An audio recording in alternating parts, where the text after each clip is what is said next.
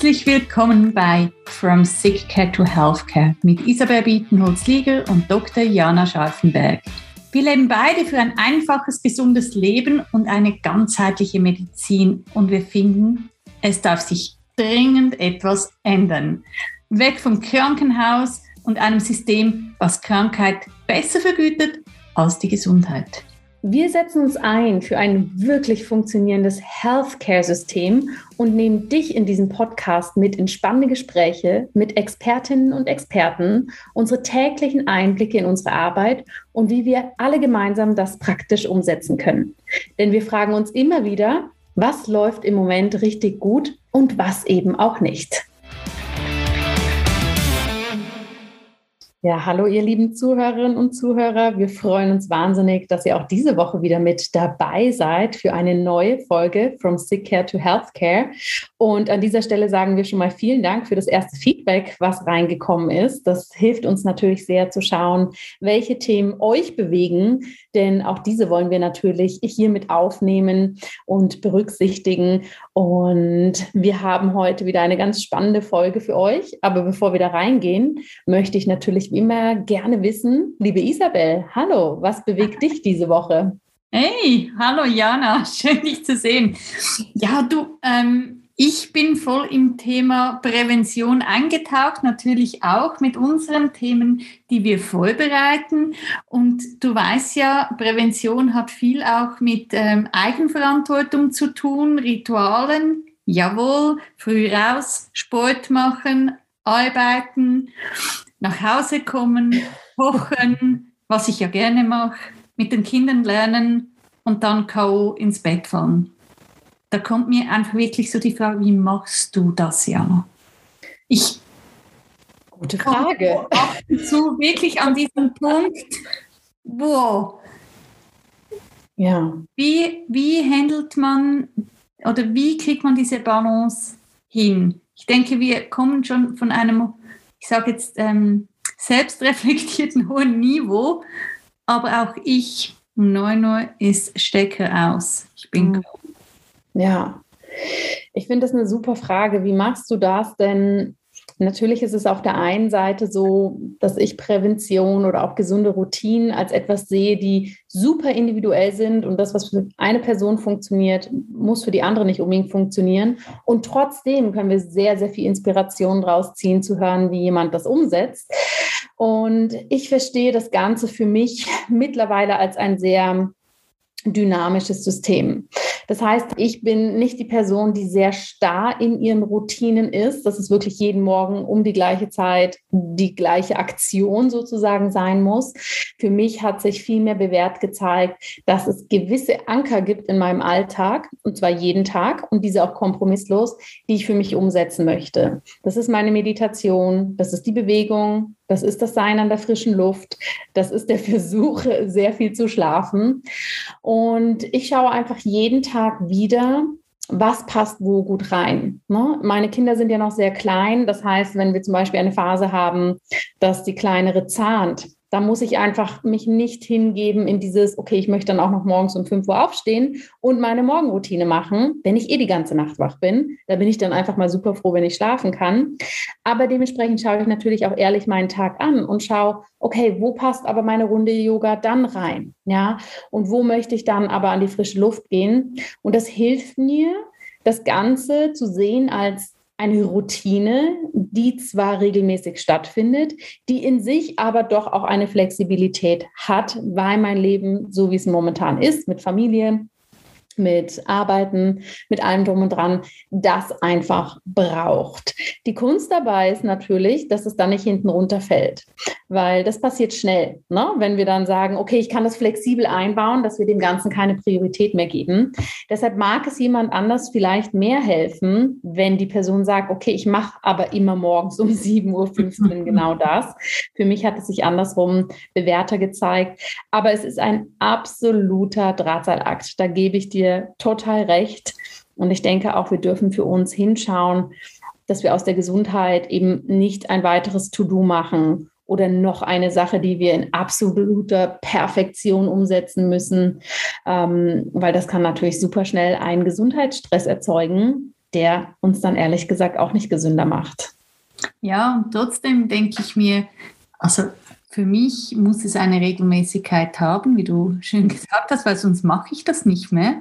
Ja. Nur ab und zu und dann finde ich x Ausreden, weshalb es jetzt heute ähm, gerade nicht so passt. Ne? Also habe ich für mich herausgefunden, ich muss das am Morgen tun, also. Sport als Beispiel. Ähm, und ich glaube, es braucht auch diese Rituale, es braucht auch vielleicht diese Akzeptanz in sich selbst zu sagen, okay, dann ist halt um neun fertig. Dann mag ich halt nicht ja. mehr um neun. Ähm, als die, wenn ich jetzt die Rituale nicht durchführen würde, wenn ich hier diese Struktur jetzt für mich persönlich in mein Leben nicht einbauen würde, wäre ich wahrscheinlich ja noch mehr ausgepowert. Ja, es ist aber so diese Balance, ich komme immer wieder, auch in der Sprechstunde kommen die Themen auf. Ähm, wie viel ist gut und wie viel ist zu viel? Also das ist so, und ich glaube, da gehe ich mit dir einig, so ähm, ein bisschen äh, in dieser Balance selbst zu bleiben, zu sagen, ja, jetzt im Moment reicht, reichen zwei Rituale, zwei Punkte. Und dann gibt es wieder Phasen, da hat mehr Platz. Ne? Aber hier achtsam zu bleiben. Das, ähm, denke ich, ist ein wichtiger Punkt auf dem Weg zu mehr Gesundheit. Auf jeden Fall. Und ich glaube, unser Gespräch, beziehungsweise was gerade vor unserem Gespräch passiert ist, zeigt es am besten, was ich dann auch noch versuche. Denn gerade als wir unsere Aufzeichnung hier angemacht hat, hat es bei mir an der Tür geklingelt und mein Wocheneinkauf wird geliefert. Und das ist etwas, was ich einfach für mich gemerkt habe, dass wenn dann stressige Phasen kommen oder es sehr intensiv ist, dass ich dann aber auch sehr klar hinschauen kann, wie kann ich mich auf allen Ebenen unterstützen? Muss ich dann selber noch einkaufen gehen oder gibt es vielleicht die Möglichkeit, dass das Essen zu mir kommt? In anderen Fällen mag das sein, muss ich täglich selber kochen oder habe ich vielleicht auch ein gesundes Bistro um mich rum? Ja, das kann jeder für sich entscheiden, welche Komponenten wir dann vielleicht aber auch einfach für uns umlegen können, dass der Tag nicht zusätzlich noch mit solchen Dingen so voll ist. Und das bedarf manchmal so ein wenig ein um die Ecke denken, finde ich. Ja, auf jeden Fall. Und ich denke auch ein Unterstützen untereinander, wenn man merkt, okay, jetzt äh, braucht meine Arbeitskollegin oder meine Freundin äh, eine Hand mehr, eine Unterstützung mehr. Und ich glaube auch hier die Offenheit zu haben, zu sagen, hey, es ist viel, es ist im Moment viel, das sagen ja. zu können. Und, und ich denke, das erleben alle Männer und Frauen immer wieder im Berufsalltag. Und ich glaube hier auch diese Ehrlichkeit ähm, zuzulassen. Ja. ja, wir brauchen Ehrlichkeit, wir brauchen, wie wir es gerade schon gesehen haben, allein in den unterschiedlichen Betrachtungsweisen, die wir auf Gesundheit und gesunde Rituale haben, brauchen wir auch eine hohe Individualisierung. Und genau dieses Thema, eine individuelle Prävention, aber auch eine Neuorientierung, wie wir das Ganze machen können. Darüber wollen wir heute mit unserem Interviewgast sprechen. Und wir haben heute Tim Rödiger eingeladen. Tim Rödiger ist Partner des Unternehmens Brückenköpfe und Brückenköpfe setzen sich dafür ein, dass das Gesundheitssystem, so wie wir es kennen, geändert werden kann. Und zwar dadurch, dass das Zusammenspiel in diesem System durch die unterschiedlichen Interessen und Akteure mehr verzahnt wird, mehr ineinander greift und hier einen Transfer zwischen dem Wissen von verschiedenen Interessenslagern wie der Politik, wie der Wirtschaft, wie der Pflege, aber auch der Gesellschaft endlich vollzogen werden kann. Und Tim Rödiger wird uns heute mitnehmen, was hier vielleicht ganz neue Ansätze sein können, wenn es um individuelle Prävention geht, wenn es um eine neue Betrachtungsweise vom System Krankenkasse geht und natürlich auch, was wir alle hier für uns tun können und was auch die Zukunft bringen mag. Wir wünschen uns viel Freude mit diesem Gespräch.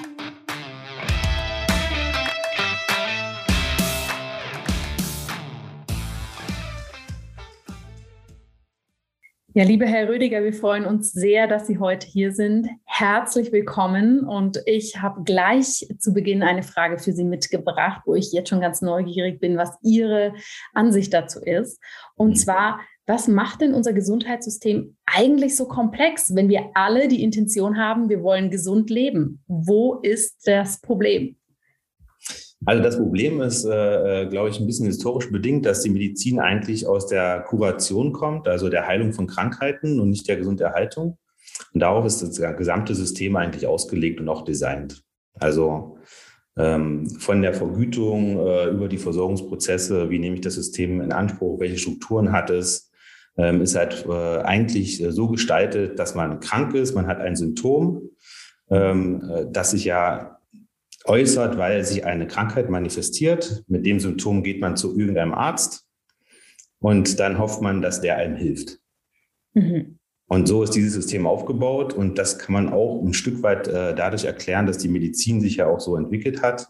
Also zu Anfang ging es um die äh, eigentlich um die Vermeidung von Tod oder Senkung der Mortalitätsrate.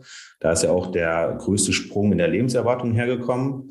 Dann gab es eine Chronifizierung von Krankheiten was wir für immer mehr Krankheiten äh, schaffen. Also insbesondere Stoffwechsel, äh, Herz-Kreislauf waren ja da die ersten, aber auch beim Krebs sind wir jetzt so weit, dass wir ihn chronifizieren oder unter Kontrolle behalten können. Und jetzt sind wir eigentlich erstmals an dem Punkt, auch äh, technologisch oder vom medizinischen Fortschritt her, dass wir eigentlich in der Lage sind, das umzudrehen. Zu sagen, wir können jetzt nach der Senkung der äh, Mortalität und nach der Chronifizierung können wir jetzt eigentlich in die Gesunderhaltung gehen. Äh, weil wir auch äh, gelernt haben über bestimmte Früherkennungsindikatoren, wo sind denn eigentlich Gesundheitsrisiken und wir könnten jetzt erstmalig Gesundheitsrisiken managen und nicht nur, wenn ein Symptom schon aufgetreten ist, weil eine Krankheit schon besteht, diese dann heilen. Okay.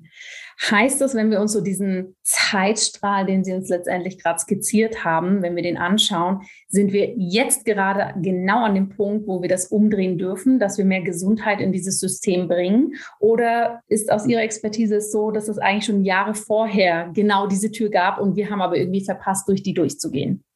Na, also es gibt nicht diesen Tipping Point. Ich mhm. glaube, es wäre schon seit längerem möglich.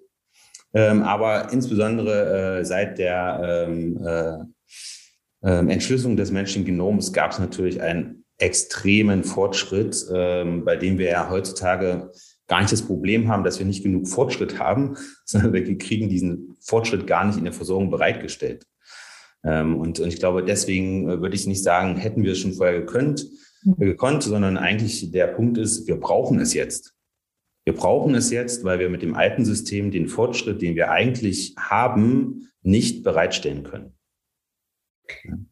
Und wenn Sie sagen, wir brauchen das jetzt, wir müssen hier den Fortschritt sozusagen begleiten können oder auffangen können, leben können, was macht denn dann aus Ihrer Sicht eine gute Gesundheitsversorgung aus, mit der Betonung natürlich auf die Gesundheit?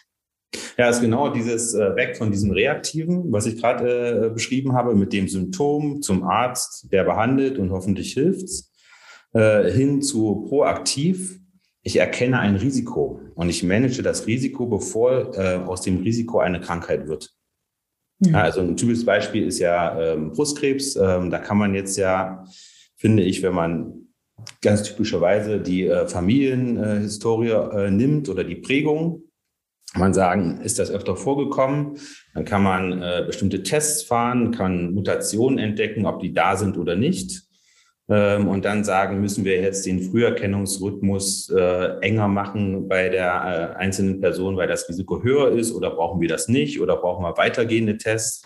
Also das, was wir eigentlich können und brauchen, ist meines Erachtens eine Personalisierung der Versorgung oder eine präzisere Versorgung, die sich nicht nur auf eine präzise äh, Behandlung bezieht, sondern auch eine präzise Prävention.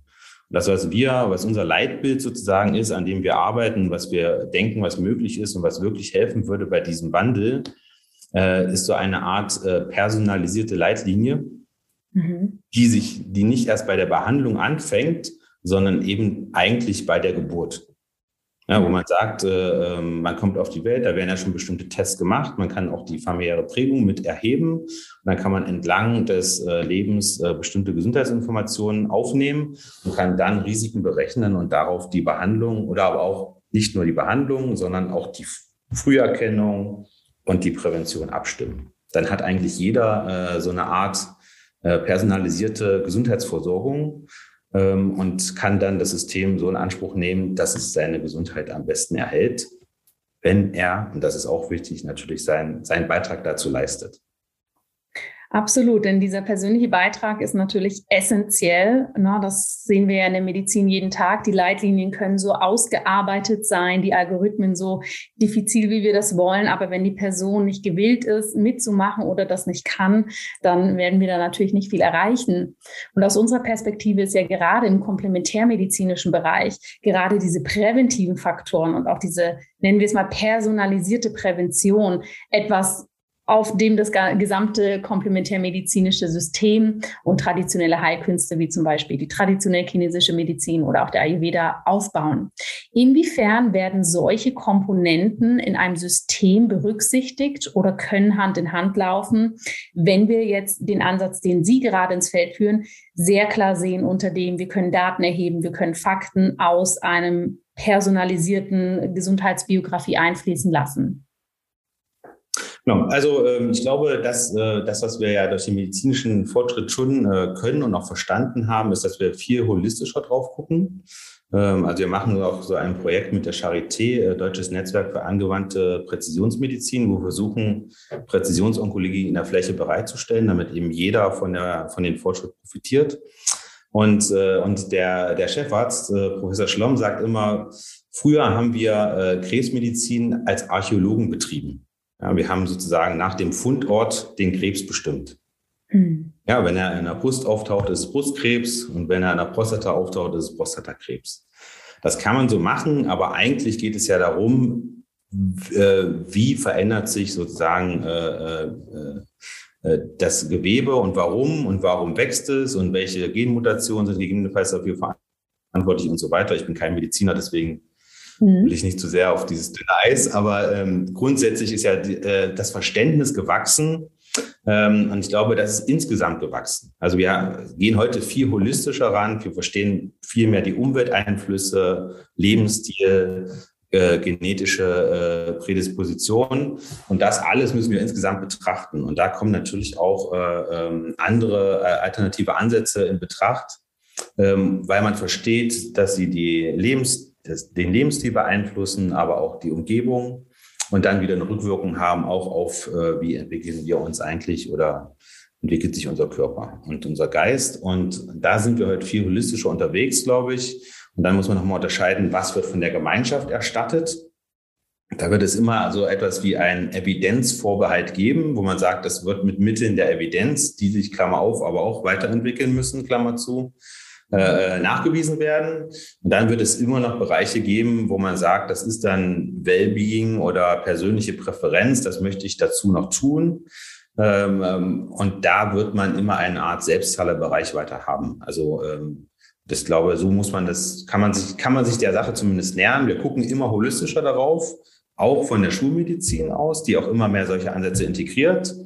Und die Frage ist dann immer, was trägt die Solidargemeinschaft und was der Einzelne? Ja, Sie sprechen da von einer sehr spannenden neuen Betrachtungsweise und in diese Betrachtungsweise geht für Sie beziehungsweise für die Brückenköpfe auch mit einher, dass Krankenkassen eigentlich keine Versicherung mehr sind. Können Sie uns das erklären, was Sie mit diesem Statement meinen? Ja, genau. Also ähm, wir haben insgesamt eine Entwicklung, das bezog sich in ein, äh, eine Veröffentlichung, ist auch äh, nachlesbar auf der Internetseite, ähm, äh, auf deutsche Krankenkassen. Ähm, und äh, da gibt es eine Entwicklung seit den 90ern, dass das äh, Krankheitsrisiko systematisch von einer einzelnen Krankenkasse auf die Gesamt-GKV übertragen wurde. Äh, was meine ich mit dem Risiko? Ähm, ist sozusagen das Risiko, ähm, das Kostenrisiko, das aus Krankheiten und Behandlungen resultiert, wird im sogenannten mobilitätsorientierten Risikostrukturausgleich berücksichtigt. Da fließen alle Diagnose- und Kosteninformationen ein Krankenkassen erhalten aus einem Gesundheitsfonds, also aus einem Topf, dann eine risikoadjustierte Zuweisung und das ist ihr Budget, mit dem sie versorgen können. Haben sie viele Kranke, kriegen sie mehr Geld aus dem Topf, haben sie weniger Kranke, kriegen sie weniger. Und dieser äh, Risikostrukturausgleich erstreckt sich inzwischen auf 100 Prozent der Ausgaben. Und auch das Ein, äh, Einkommensrisiko, was zwischen den Krankenkassen vorher unterschiedlich war, wird über diesen Gesundheitsfonds inzwischen ausgeglichen. Das heißt, die Krankenkassen tragen nicht mehr das individuelle Krankheitsrisiko ähm, und auch nicht mehr das Einkommensrisiko. Hintergrund ist, dass Krankenkassen weder nach Krankheitszustand noch nach äh, Einkommen äh, selektieren sollten. Also damit sollte Risikoselektion vermieden werden. Deswegen trägt die Solidargemeinschaft der GKV insgesamt eigentlich das Mobilitätsrisiko und nicht die Krankenkasse, wie es bei einer äh, klassischen Versicherung der Fall wäre, dass der Versicherer selbst das Risiko absichert. So äh, gilt das Gesetz der großen Zahl, was ja Wesensmerkmal einer Versicherung ist, sozusagen für die gesamte Solidargemeinschaft der GKV und nicht für die einzelne Krankenkasse. Die Frage ist natürlich, wenn diese Versicherungsfunktion der einzelnen Krankenkasse immer weiter zurückgeht, ähm, welche Funktion hat sie dann? Mhm. Ja, und das ist da, also wir sind äh, große Verfechter der gesetzlichen Krankenversicherung und auch einer solidarischen Krankenversicherung, wo jeder unabhängig von Einkommen, Alter, Gesundheitszustand, Wohnort eine gleichwertige Versorgung bekommt. Ich glaube, es ist eine der größten sozialen Innovationen, äh, die wir oft als selbstverständlich wahrnehmen, die aber, wenn man in andere Länder guckt, nicht selbstverständlich ist. Ähm, und in diesem System haben unseres Erachtens die Krankenkassen durchaus äh, verschiedene Rollen, die sie aber dann auch wahrnehmen müssen.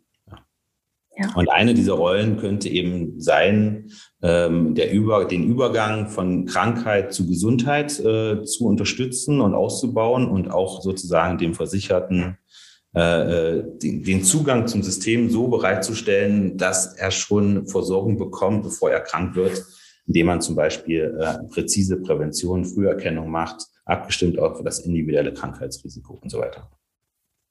Und da sehen wir die Krankenkassen als diejenigen, die das voranbringen könnten und diesen Übergang sozusagen unterstützen. Sehr Wenn spannend. Sie es denn tun. Wenn sie es denn tun, das wäre jetzt tatsächlich eigentlich meine nächste Frage gewesen, denn wir erleben das ja häufig bei Krankenkassen, dass natürlich gewisse Präventionsprogramme da sind. Ich kann mich auch nur erinnern, an meine Krankenkasse, als ich in Deutschland gewohnt habe, wo ich dann so ein kleines Heftlein hatte, wo ich mir immer meine Yogastunde abstempeln kon lassen konnte und solche Dinge. Das ist jetzt aber natürlich fairerweise wahrscheinlich auch schon 15 Jahre her. Aber wie kann denn Prävention dort als wirklich nicht nur on top oder nice to have Konzept mit reinkommen, sondern so, dass es selbstverständlich wird und natürlich auch bezahlbar bleibt. Genau, also das ist ein, äh, ein grundsätzliches Dilemma, ähm, äh, was Sie da ansprechen. Ähm, und das ist bei Krankenkassen, äh, also in Deutschland legt man sehr großen Wert darauf, dass jeder Versicherte wechseln kann, auch wenn er krank ist. Das geht zum Beispiel in der PKV nicht oder nur unter ähm, Verlust der Alters Alterungsrückstellung oder einer Mitnahme eines nur geringen Teils. Das heißt, faktisch kann ich kaum wechseln ab einem bestimmten Alter. In der äh, gesetzlichen Krankenversicherung kann jeder zu jeder Zeit wechseln, ohne dass er da irgendwelche Nachteile von hat. Und, äh, und das hat Vorteile aus Verbrauchersicht, ähm, hat den Nachteil, dass sich natürlich Investitionen in, den, in die Gesundheit des einzelnen Versicherten äh, nicht vollständig rechnen, weil man nicht weiß, ob der Versicherte dann ähm, die Krankenkasse verlässt. Mhm. Und äh, es ist in dem morditätsorientierten Risikostrukturausgleich immer noch so, dass Gesunde den besten Deckungsbeitrag haben. Das hat den systemischen Hintergrund, dass man sagt, Gesunde sollen sich am meisten lohnen, immer noch ähm, damit man eben Prävention auch als Krankenkasse betreibt. Äh, das ist auch in der gesamthaften Sicht sinnvoll. Ein, auf die einzelne Sicht bezogen natürlich nicht, weil man nicht weiß, ob der Versicherte wechselt. Das ist ein systemisches Problem, sage ich mal, was, äh, was oft dazu führt, dass Krankenkassen sagen, ja, ich kann jetzt da rein investieren, aber ich weiß ja nicht, ob ich davon profitiere. Und, ähm, und das ist sicherlich ein Punkt, den, äh, den muss man überwinden. Dennoch glaube ich, dass alle Krankenkassen daran arbeiten, ihr Präventionsangebot auszubauen und dass auch äh, immer mehr Krankenkassen verstehen, dass diese Logik, ähm, äh, eine Krankheit äh, zu vermeiden oder zu verhindern oder hinauszuzögern, sich auch für sie langfristig lohnt äh, über den Gesamtversicherungsbestand, auch wenn man das jetzt nicht immer für den Einzelnen sagen kann. Ähm, aber wir haben ja nicht nur die Krankenkassen, äh, ähm, die in dem alten System verhaftet sind, sondern auch Ärzte, die insbesondere bezahlt werden, äh, wenn sie äh, kurieren äh, und Krankenhäuser, wenn sie behandeln äh, und nicht, wenn sie vor dem Eintritt äh, der Krankheit äh, schützen. Und äh, ich glaube, ähm, man muss insgesamt äh, gucken, welche Anreize möchte man eigentlich setzen für die einzelnen Akteure, äh, weil die Akteure sind natürlich immer wirtschaftlich Gefangene ihrer Anreize. Ja. Mhm. Also wir können jetzt schimpfen darüber, dass Ärzte zu wenig Prävention machen äh, oder Krankenkassen, aber wenn sie es wirtschaftlich nicht für sie lohnt äh, und sie dann aus dem Markt ausscheiden, dann haben sie auch nichts davon und das System wird deswegen auch nicht präventiver. Also äh, ich glaube, ähm, die Akteure in diesem System sind den an, gegebenen Anreizen äh, ausgeliefert und dieses System ist halt nicht nachhaltig. Es ist weder ökologisch nachhaltig, noch ökonomisch, noch sozial. Und, und ich glaube, das ist ein äh, großes Problem, wo auch, warum mhm. auch Prävention äh, äh, sich so schwer tut, äh, noch stärker eingesetzt zu werden. Ich glaube, wir müssen insgesamt zu einem Strukturwandel kommen, wo sich Nachhaltigkeit lohnt für den einzelnen Akteur. Ja. Ja. Und vor allem, Sie sagen so spannend, ne? diese Anreize sind das eine. Wenn ich mir jetzt mein, meine Tätigkeit als Ärztin vorstelle in einem klassischen Klinik-Setting, dann sind die Anreize ja schön und gut. Aber wenn ich trotzdem nur fünf Minuten pro Patient habe und da das Wort Prävention wahrscheinlich noch nicht mal über die Lippen bringen und die fünf Minuten sind schon wieder vorbei, dürfen wir natürlich auch, wie Sie sagen, die Struktur auch dahingehend sehr kritisch beäugen, was darin überhaupt möglich ist. Genau, deswegen, also ich will, möchte immer weg von der Einzelkritik oder diesen Vor, dieser mhm. Vorwurfskultur, die wir auf dem Gesundheitswesen haben. Ja. Kassen schimpfen auf die Ärzte und die Ärzte schimpfen auf die Kassen und die Krankenhäuser schimpfen auf die Politik und jeder schimpft auf jeden und nichts passiert. ähm, äh, sondern wirklich nochmal stärker auf das System zu gucken und dann nochmal zu sagen, wie können wir das ändern. Also Beispiel Krankenhaus. Da gibt es, äh, wir nennen das die Investitionskostenspirale. Also die Länder kommen ihrer Finanzverantwortung bei den Investitionsmitteln nicht nach. Daraus ergeben sich für die Krankenhäuser Defizite, die sie mit mehr Mengen ausgleichen müssen, weil das DRG-System ist ein Mengensystem. Umso mehr Fälle ich habe, umso mehr kann ich abrechnen. Das führt zu medizinisch äh, fragwürdigen Anstiegen bei den Mengen, zu Personaldruck, zu Überlastung ähm, und zu erhöhten Infrastrukturanforderungen, was die Investitionslücke erhöht, ähm, die dann noch größer wird. Und so ist seit den 90ern der Anteil der Investitionsmittel an dem Bedarf äh, hat sich fast halbiert. Ähm, und das treibt sich immer weiter hoch. Ja, immer mehr äh, Häuser laufen in rote Zahlen, haben einen immer größeren Investitionsbedarf, müssen immer mehr Menge machen, die sie nicht realisieren. Es gibt immer mehr Arbeitsdruck. Und was das denn alles noch mit Gesundheit zu tun hat, das fragen sich dann die beteiligten Akteure auch selber. Ja, ja genau. Ihr, die Brückenköpfe, prägt das sogenannte Triple P-Konzept. Ja. Das? Und wie funktioniert es? Würde uns wundern. Genau, also wir ähm, als Brückenköpfe versuchen wir sinnvollen Ideen zum Durchbruch zu verhelfen im Gesundheitswesen, weil Neues äh, nicht immer nur auf Begeisterung trifft.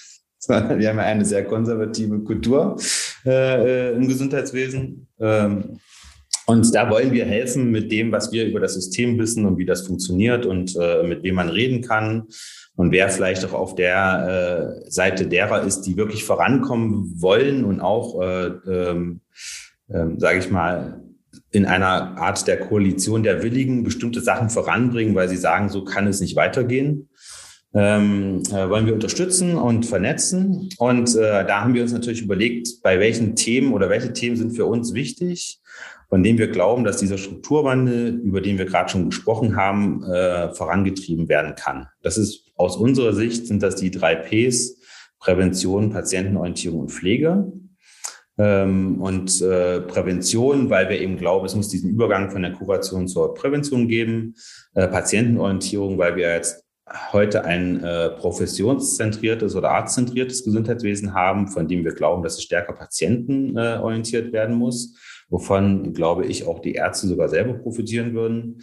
Und, äh, und das dritte ist Pflege, ähm, äh, weil wir glauben, dass die Pflegeprofession als größte äh, Berufsgruppe im Gesundheitswesen unterrepräsentiert ist, als die äh, Berufsgruppe mit dem äh, engsten Patientenkontakt äh, noch viel zur Versorgung beitragen kann und auch äh, bestimmte Entwicklungen viel früher mitbekommt als vielleicht ein Arzt. Ähm, und deswegen viel stärker auch in dem Versorgungsprozess äh, berücksichtigt werden muss.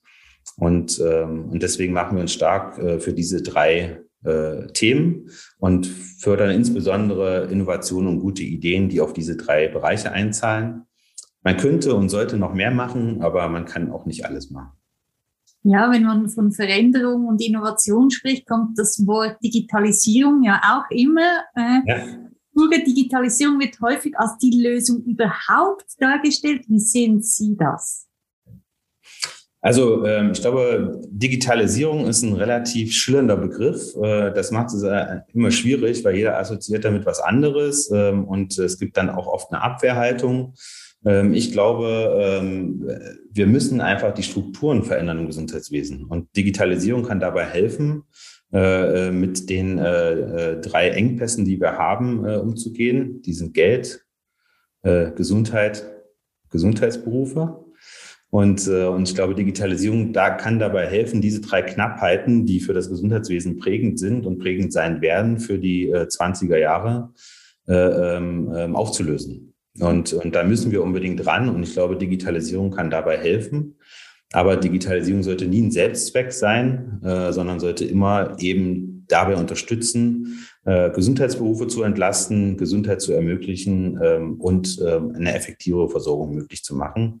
Ähm, und ein Beispiel dafür ist sicherlich das Aufkommen, was wir jetzt sehen von, von äh, Homecare. Äh, es gibt ja eine große Diskussion über die Verlagerung von stationär zu ambulant. Ähm, aber ich glaube, die viel größere Verlagerung wird eigentlich von stationär und ambulant zu Home stattfinden in den nächsten Jahren. Und äh, ein, mein Lieblingsbeispiel ist die Dialyse. Die hat angefangen in der Uniklinik, äh, ähm, wurde dann irgendwann ambulant durchgeführt und jetzt kann man das zu Hause machen. Wenn man sich nur vorstellt, welche Beeinträchtigung der Lebensqualität früher damit verbunden war, äh, fünfmal die Woche in die Uniklinik zu fahren, dann dort die Nacht zu verbringen, da musste vielleicht der Angehörige einen noch hinbringen und so weiter und so fort. Man konnte nicht arbeiten, man äh, war nicht bei der Familie. Äh, heute kann man das einfach, wird das im Schlaf erledigt, sozusagen, zu Hause im eigenen Bett. Das sind das hat von, glaube ich, 1950 bis jetzt in die Zehnerjahre reingedauert, dieser Prozess der Verlagerung. Das wird demnächst schneller gehen. Ja, also da werden wir neue Verfahren haben, die werden nicht erst nach 70 Jahren zu Hause landen, äh, sondern ich glaube, äh, insbesondere äh, Universitätskliniken werden Entwickler neuer Verfahren sein, die dann für eine bestimmte Zeit in einem kontrollierten Setting durchgeführt werden und dann werden sie auf die vorgelagerten Versorgungsstufen verschoben werden können, was ressourcenschonender ist äh, und die Versorgung auch insgesamt effektiver macht. Da kann Digitalisierung sicherlich äh, bei helfen, die notwendige Sicherheit den Anwendern zu geben, dass das trotzdem alles äh, gut und richtig funktioniert äh, und dann aber im äh, Home-Setting durchgeführt werden kann. Nicht alles, aber sehr viel. Also immer unter Punkt Effizienz und auch neuen Ansätzen. Das ist ja wirklich auch sehr spannend. Inwiefern braucht auch das Gestalten und Leben von Prävention neue Ansätze? Was glauben Sie? Also ähm, ich glaube, es braucht neue Ansätze und ich glaube auch äh, neue ähm, ähm, Leitbilder, glaube ich. Also wie wir es äh, vorhin schon hatten, äh, wir arbeiten ja wirklich mit dieser, ähm, sag ich mal, Precision Prevention gibt es als Begriff oder Precision Health. Also wie kann man von der es entsteht ein Symptom und ich nehme das äh, System in Anspruch zu, ähm, ich identifiziere ein Risiko. Ja, weil es vielleicht die äh, äh, bei meiner Waage, wo ich mich früh messe, äh, die Pulswellengeschwindigkeit mitgemessen wird. Da wird ein erhöhter Wert ausgespuckt, der sagt, oh, hier könnte eine arterielle Steifigkeit entstehen. Ähm, geh mal zum Arzt oder ruf mal einen Arzt an oder mach mal weitergehende Tests. Äh, mach mal folgende Übung und äh lass uns mal über deine Ernährung sprechen bevor etwas äh, äh, sich verfestigt oder bevor äh, sozusagen sich die Krankheit manifestiert. Und ich glaube, wir brauchen dieses Leitbild. Äh, das kann äh, ähm, viel stärker über die äh, Mediziner, die medizinischen Fachgesellschaften in die Versorgung getragen werden. Es kann Teil der Leitlinien werden, die ja heute sehr stark auf Kuration, äh, weniger auf äh, Screening und Prävention äh, beruhen. Ähm, es sollte Anreize geben für die äh, Versicherten, ähm, und es sollte Anreize geben, halt auch für die äh, Profession, ähm, dass sich halt auch äh, die Unterstützung von Prävention lohnt. Sehen Sie hier spezielle Themenfelder oder aktuelle Trends? Muss Sie sagen, da kommt was oder da passiert zurzeit viel?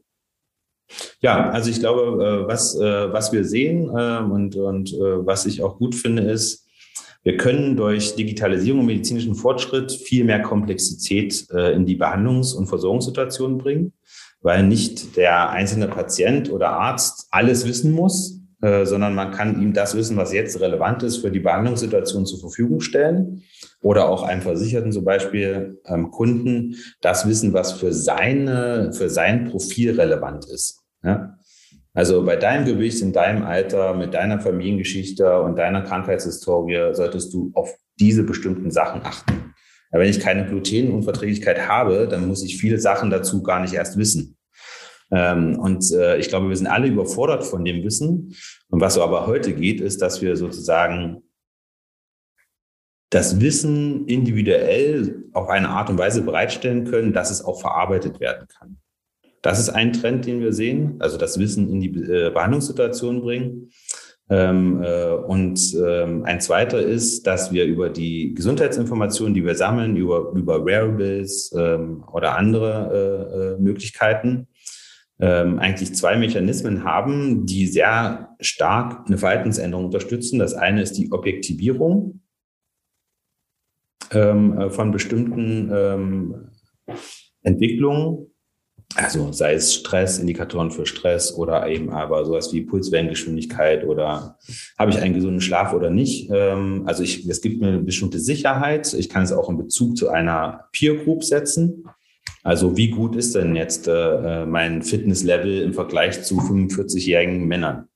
Ähm, und äh, das ist ein relevanterer Punkt für mich, als, äh, als wenn ich äh, beim Hausarzt was messe und der sagt, es ist okay.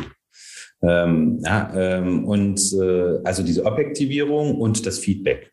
Ich glaube, das sind zwei Sachen, die helfen können dabei, wirklich eine Verhaltensänderung zu unterstützen. Ähm, hat bei mir zumindest geklappt und auch bei vielen, die ich kenne, äh, dass man dann schon sagt, okay, ist das eigentlich, ist es okay für meine Peer Group, zu der ich gehöre, oder muss ich was tun? Und wenn ich was tue, das ist das äh, Feedback-Element, sehe ich einen Fortschritt. Und wenn ich einen Fortschritt sehe, bleibe ich dabei. Und ich glaube, die Wahrscheinlichkeit ist deutlich höher. Und jetzt ist eigentlich die Frage, wie kann man eigentlich solche Mechanismen als Krankenkasse, als, äh, als Arzt, als Krankenhaus äh, unterstützen? Ja. Ähm, und äh, eben nicht, und das ist, das glaube ich, äh, ein Problem der Prävention, es ist bisher generisch, beweg dich mehr und ist gesünder. Alles klar, habe ich verstanden, aber keiner macht's. Und von diesem äh, beweg dich mehr und ist gesünder müssen wir halt runter. Ja, sondern wir müssen sagen, für dich ist das jetzt besonders sinnvoll. Hm. Und äh, das hat diesen und jeden äh, Impact für deine Gesundheit. Und das können wir noch viel systematischer und ich glaube auch breitflächiger bereitstellen, weil wir haben heute das Problem des Präventionsparadox. Also insbesondere diejenigen machen Prävention, die am wenigsten davon profitieren, weil sie eh schon gesund sind und gesund leben. Und die, die es eigentlich bräuchten, wissen es nicht, verstehen die Relevanz nicht, haben nicht die äh, Achtsamkeit oder das Bewusstsein dafür. Ich glaube, das ist, äh, das, solche Mechanismen wären Hebel dafür, insbesondere wenn wir die Profession klug einbinden, ähm, äh, dass auch bei denen die am größten davon oder am meisten davon profitieren würden, äh, ähm, diese Gesundheitskompetenz landet. Das ist, glaube ich, eine, eine große Chance, ein Trend, den wir sehen, den wir auch gerne unterstützen. Ich hoffe, das war jetzt nicht zu abstrakt. Nee, überhaupt nicht. Das war sehr, sehr anschaulich, denn ich glaube, dieses Präventionsparadox ist natürlich eine ganz große Sache, die wir sehen. Und was wir natürlich in unserer Arbeit auch häufig sehen, ist diese Bagatellisierung, die oftmals passiert. Ne? Ah ja, der Wert ist ein bisschen hoch, aber so schlimm ist es ja noch nicht, Frau Doktor, oder? Ja, das ist ja, ja. jetzt mal ganz ähm, ja, grob dahingesagt, was wir natürlich sehen, weil wenn es um die Entstehung von Krankheit geht, aber auch wenn es um die Erhaltung der Gesundheit geht, haben wir oftmals, dass das nicht sofort eben ich eine Aktion mache und das Resultat dafür sehe. Und das ist natürlich immer die große, große Schwierigkeit, ja, die Sie ja auch schon angetönt haben mit diesem ernähren Sie sich gut und bewegen Sie sich. Aber das reicht nicht, dass die Menschen hier eben das nicht sehen können sondern dass wir wirklich dieses Verständnis brauchen und wie Sie sagen, vielleicht auch diese Resultate oder den aktuellen Ist-Zustand hier auch in, in diesen Kontext setzen dürfen. Was passiert denn, wenn ich das weitermache? Und zwar nicht als Drohung, Achtung, Achtung, dann ne, gibt es eine Verkalkung der Blutgefäße, sondern was passiert wirklich und wie sieht das auch aus und wie kann das dann aber auch eine Beeinträchtigung meines gesamten Lebens darstellen? Genau, genau. Und, und ich glaube, es geht immer um Relevanz und Relevanz und Bezug zum eigenen Leben. Ähm, und, äh, und das ist halt heute oft für die meisten Menschen äh, zu abstrakt, weil natürlich wissen sie, dass es besser wäre, sich mehr zu bewegen und sich gesünder zu ernähren. Aber sie verstehen den konkreten Nutzen davon für sich auf, heruntergebrochen auf, auf ihre Situation halt nicht. Reicht es aus Ihrer Sicht aus, wenn wir das eben sehr ähm, datenbasiert machen ne, und da aufzeigen können, so und so entwickelt sich das weiter? Oder braucht es hier auch andere Komponenten, wie zum Beispiel psychologische Komponenten, um hier wirklich diese Prävention auch äh, personalisiert in eine Aktion zu bringen? Ja, also ich finde einen Claim ganz gut von der Stanford University, die ja auch äh, viel bei dem Thema Precision Health äh, arbeiten. High Tech und High Touch. Ähm, und ich glaube, es braucht beides. Und wir sehen insbesondere die Profession äh, darin, das, äh, äh das zu unterstützen. Also wir nennen es auch professionsreferenzierte Kommunikation. Ich glaube, es ist für einen Patienten oder einen Kunden sehr wichtig, dass er ein, eine, einen professionellen an der Seite hat, äh, der das für ihn interpretiert, was diese Werte heißen und auch nochmal die Bedeutung klar macht. Und das kann man nicht einfach nur über Text-Snippets oder Erklärvideos, sondern da braucht es auch die, das persönliche Gespräch und die persönliche Unterstützung. Und ähm, deswegen setzen wir darauf, weil das, das in Klammern Schöne ist ja, bei diesen ganzen Themen, es hat eine irre Komplexität, gerade mit diesen ganzen Wechselwirkungen. Auf welche Medikamente spreche ich wie an, weil ich bestimmte, Stichwort Pharmakogenetik, ähm, ähm, bestimmte äh, Prägungen mitbringe. Ähm, heute kriegen ja immer noch Frauen und Männer die gleiche Dosierung von Schmerzmitteln, egal wie schwer sie sind und so weiter. Das ist ja das erste Level. Es gibt da noch vier weitere Gliederungen bis hin zu Proteinen, weshalb ich auf bestimmte äh, ähm, Narkosemittel nicht anspreche oder extreme Nebenwirkungen habe, was alles heute verbieten werden könnte. Ja, es könnte ja heute sagen, wie ist dein Ansprechen äh, mit deinem Profil auf bestimmte Medikamente? Und alles das einzuordnen und zu, äh, zu sortieren, äh, das kann ein, äh, kann ein Arzt oder eine Pflegekraft, wenn sie eben unterstützt wird technologisch, weil es einen Algorithmus gibt, der im Hintergrund sagt, das ist jetzt für den Patienten die relevante Information. Ähm, und, ähm, und das Schöne ist, darauf wollte ich noch zurückkommen, ähm, wir wissen heute nicht, wann der Einzelne von einem bestimmten Risikofaktor, der einen Grenzwert überschreitet oder einer, einem bestimmten akuten äh, ähm, Vorfall betroffen ist. Wir wissen aber sehr genau, was dann zu tun ist. Mhm. Ja, also wir können eigentlich das durchdeklonieren mit dem aktuellen medizinischen Wissen. Bei welcher äh, Einstellung sollte eigentlich was passieren und ist was äh, die bestmögliche Behandlung? Wir wissen nur nicht, wann das ist. Und ich glaube, das wäre ganz wichtig, dass wir das schaffen, dass der Patient äh, halt durch ein eigenes Monitoring von äh, Risikoindikatoren oder bei ersten Auftreten von Symptomen sofort sagt, hier ist was. Und dann können wir eigentlich technologisch die ganze Komplexität, die es gibt, binden und in der Behandlungssituation bereitstellen. Aber das sollte dann von einem professionellen Mediziner interpretiert werden. Wunderbar. Herzlichen Dank. High-Tech und High-Touch. High-Tech und High-Touch. Ich wollte es auch gerade nochmal so in den Raum geben. Und wenn wir jetzt hier Zuhörerinnen und Zuhörer dabei haben, die sich natürlich alle sehr für ihre eigene Gesundheit interessieren und ähm, durch Sie jetzt da einen sehr, sehr spannenden Einblick bekommen haben, was sind denn so Ihre drei Top drei, die Sie sagen kann, jede einzelne Person, die jetzt hier zugehört hat, jetzt für sich umsetzen, um eben über dieses ernähr dich gut und beweg dich ein bisschen hinauszukommen und da wirklich in für sich selbst in diese personalisierte Prävention einzutauchen? Ja, also ich glaube, es ist, ähm, ich würde, das, würde mich dem über Fragen nähern. Ähm, ich würde erstmal äh, mir die Frage stellen, ähm, was hilft mir, mein Verhalten dauerhaft äh, äh, zu verändern, also mich gesundheitsbewusster zu verhalten? Da würde ich einfach auch Sachen ausprobieren. Bei dem einen ist es Yoga, bei dem anderen ist es der Fitness-Tracker. Äh, ähm, da sollte man einfach verschiedene Sachen ausprobieren und dann gucken, verhalte mich, ich mich dauerhaft gesundheitsbewusster. Ähm, weil ich glaube, das Verhalten oder Lebensstil, das wissen Sie besser als ich, äh, ähm, das ist einer der drei Hauptfaktoren. Und wenn man, und das ist auch der Beitrag, den man selber sozusagen äh, leisten kann. Und da sollte man einfach ausprobieren, was einem leicht fällt, dauerhaft sich gesundheitsbewusst zu verhalten. Das zweite ist, was will ich über meine Gesundheitsrisiken eigentlich wissen? Also, mhm. Berechtigte Frage, wenn wir alles erheben können. Genau. Was äh, hört, man, hört man für sich, was, was ist das, wenn ich diese Information bekomme, was würde ich denn damit machen? Ähm, und ich glaube, bei diesen, das ist relativ einfach zu beantworten, also für mich persönlich zumindest, bei allen Themen, die um Stoffwechsel, Herzkreislauf, Krebs und so weiter, ähm, ähm, also das, was früher mal Schicksal war. Ja? Mhm. Also mhm.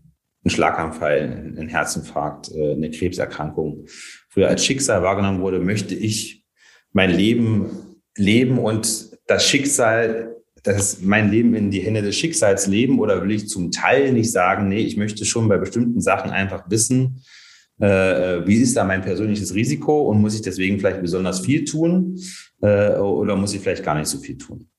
Ähm, und bei welchen Sachen möchte ich das wissen? Das geht ja dann bis hin zu äh, ähm, Schwangerschaft, wo es dann sehr, glaube ich, auch individuell wird, was der Einzelne, die Einzelne dann vorher wissen möchte und was nicht.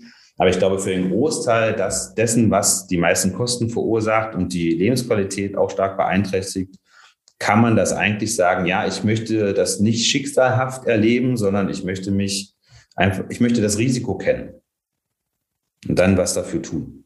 Aber man sollte sich selber fragen, wo möchte ich das eigentlich kennen? Ähm, und ähm, ähm, und das Dritte ist, ähm, glaube ich, sich zu informieren. Ähm, was hilft mir bei den ersten beiden Fragen? Welche, äh, also welche Angebote gibt es von der Kasse? Welche Versorgungsnetzwerke gibt es vielleicht für bestimmte Erkrankungen? Welche Selbsthilfegruppen gibt es? Weil ich glaube, äh, Gesundheit ist Teamsport. Und da sollte man gucken, wer ist in meinem Team. Ja, Einverstanden. Einverstanden.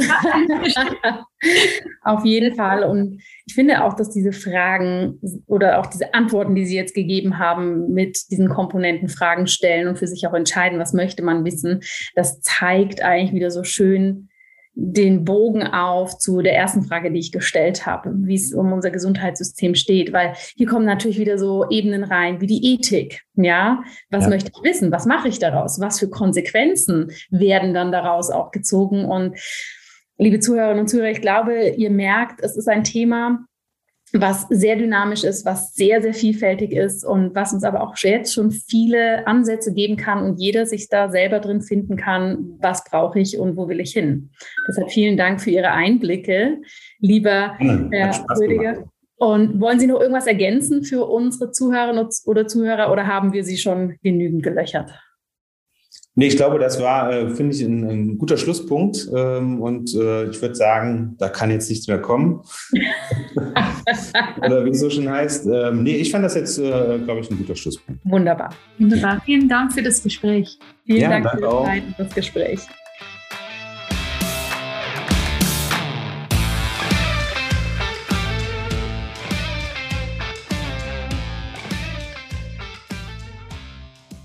Ja, Isabel, da haben wir ja viel, viel, viel gelernt in diesem Gespräch. Unglaublich. Was sind deine größten Takeaways?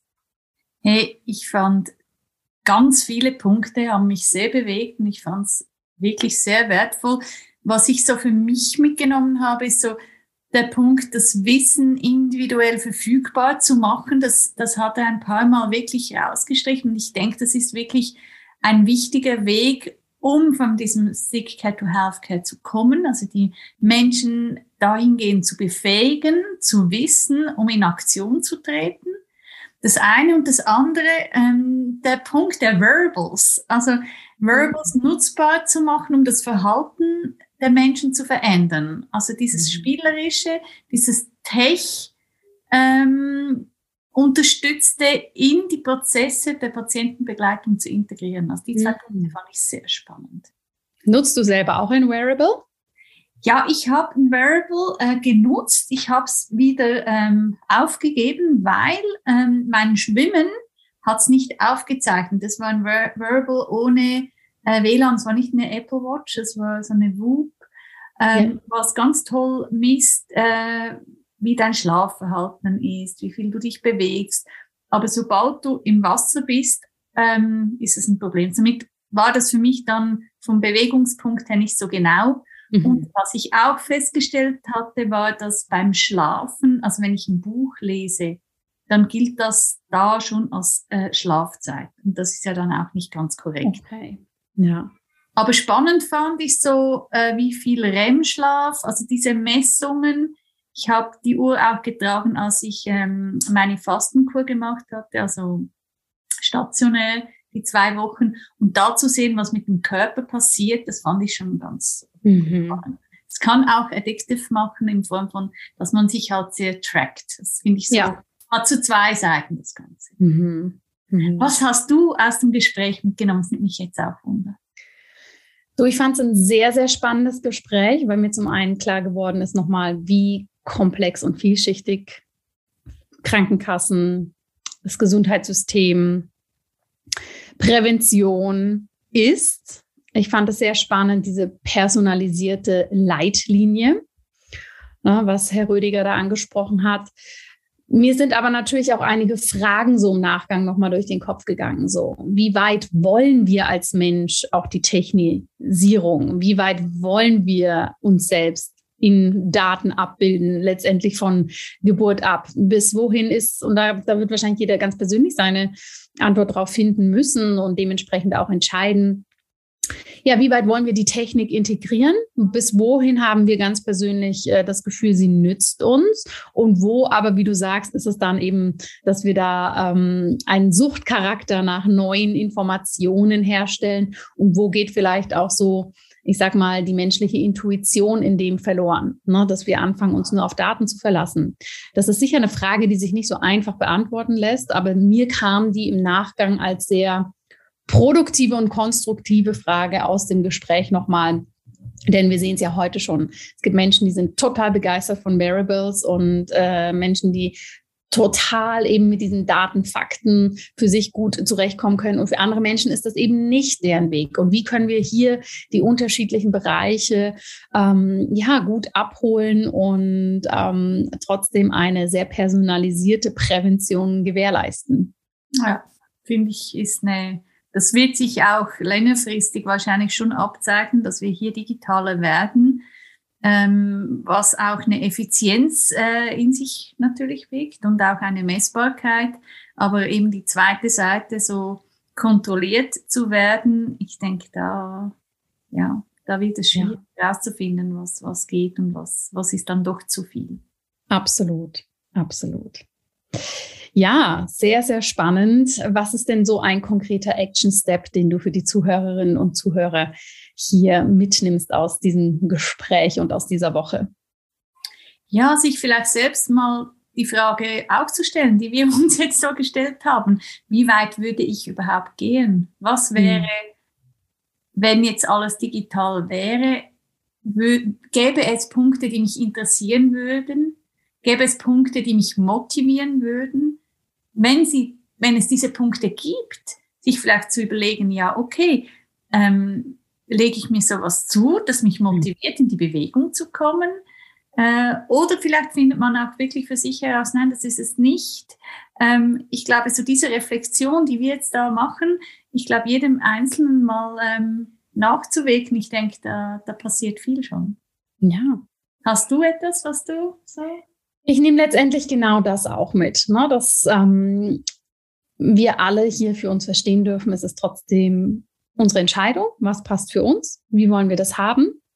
Und beobachtet euch vielleicht mal selbst, liebe Zuhörerinnen und Zuhörer, wo greift ihr gerne auf diese Technik zurück, dass ihr einen Schrittezähler habt, dass ihr ein Wearable bei euch tragt. Und wo ist es aber vielleicht für euch ganz persönlich auch nicht angebracht?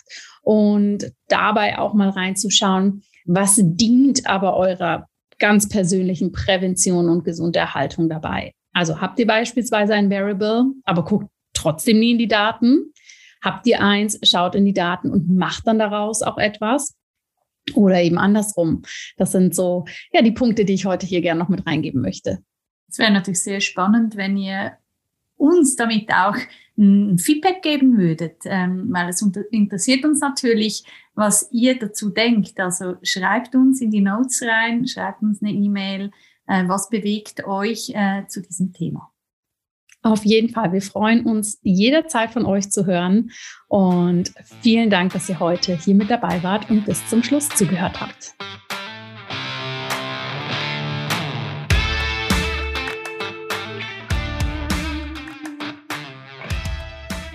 Und das war die Folge für diese Woche. Wir hoffen natürlich sehr, dass ihr viel Inspiration, Aha-Momente und so einige praktische Action-Steps mitgenommen habt. Noch mehr freuen wir uns natürlich, wenn ihr diesen Podcast nutzt, um ins Gespräch zu kommen. Mit uns, unseren Expertinnen und Experten und natürlich auch eurem persönlichen Umfeld. Denn Gesundheit geht uns alle an. Wenn dir diese Folge gefallen hat, dann freuen wir uns nicht nur über dein Feedback, sondern vor allem auch, wenn du den Podcast weiterempfiehlst und eine Bewertung hinterlässt. Denn nur so können noch mehr Menschen dabei sein, unser Sick Care System in ein echtes Healthcare System zu verändern.